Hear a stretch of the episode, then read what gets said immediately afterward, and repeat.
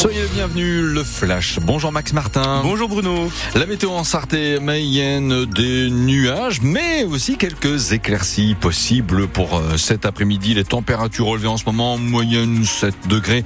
Et cet après-midi, sur les deux territoires, Sarthe et Mayenne, il pourra faire jusqu'à 9 degrés, avec donc quelques éclaircies en deuxième moitié de journée. Max Martin, un couple de personnes en situation de handicap, vite à Calvaire. Et oui, Bruno, un couple de manceaux en fauteuil roulant est bloqué dans son appartement depuis dix jours. Bloqué car l'ascenseur de leur HLM au sud du Mans est en panne. On écoutera le témoignage de Charlie et Ronan dans le journal de midi. C'est le deuxième jour du procès du magnétiseur aux assises du Mans. Jean-Maurice Latsag, 85 ans, est accusé de viol et d'agression sexuelle par plusieurs femmes. Des femmes qui se rendaient dans son cabinet à Saint-Paul-le-Gautier entre la et la Mayenne. Hier, plusieurs victimes ont dénoncé les méthodes de ce magnétiseur.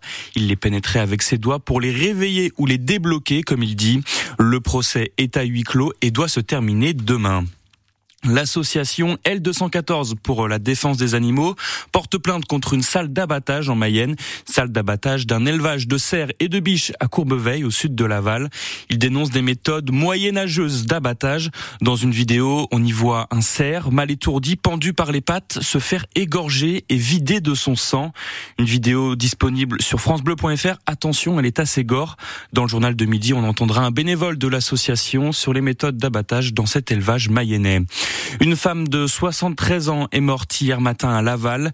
Elle s'est fait percuter en plein centre-ville alors qu'elle traversait un passage piéton.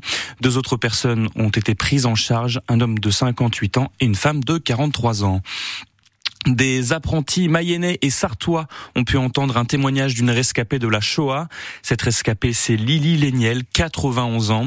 Mardi, elle tenait une conférence à Laval devant des jeunes pour leur raconter son histoire de déportée dans des camps de concentration en Allemagne à 11 ans. Le témoignage poignant de Lily Léniel est à retrouver bien évidemment sur francebleu.fr.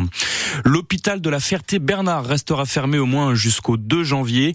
Il manque du personnel et surtout des médecins. Si aucune solution n'est trouvée d'ici là, l'hôpital pourrait également fermer du 11 au 31 janvier prochain.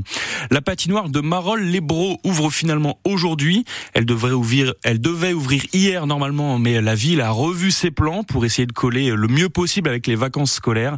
Et la bonne nouvelle, c'est qu'elle devrait, euh, elle devait être désinstallée le 28 décembre, mais la fête sera prolongée puisqu'elle sera accessible jusqu'au 4 janvier. Et bien sûr, c'est gratuit. L'équipe de France de volley féminine va préparer les JO à Laval. Hier, la fédération française de volley l'a annoncé. Les Bleus viendront s'entraîner en Mayenne du 8 au 25 juillet prochain. Dernière séquence d'entraînement avant les JO. Et puis euh, le PSG n'a pas gagné hier soir un partout face à Dortmund, mais le plus important est validé, la qualif pour le prochain tour de la Ligue des Champions. Ce soir, c'est Marseille qui affronte les Anglais de Brighton pour leur dernier match de groupe d'Europa League, les Marseillais qui visent la première place de leur groupe. Quelle météo aujourd'hui en Sarthe et en Mayenne, Bruno? Un ciel couvert, a priori un temps sec, même si en soirée en Sarthe, apparemment pas en Mayenne, mais en Sarthe.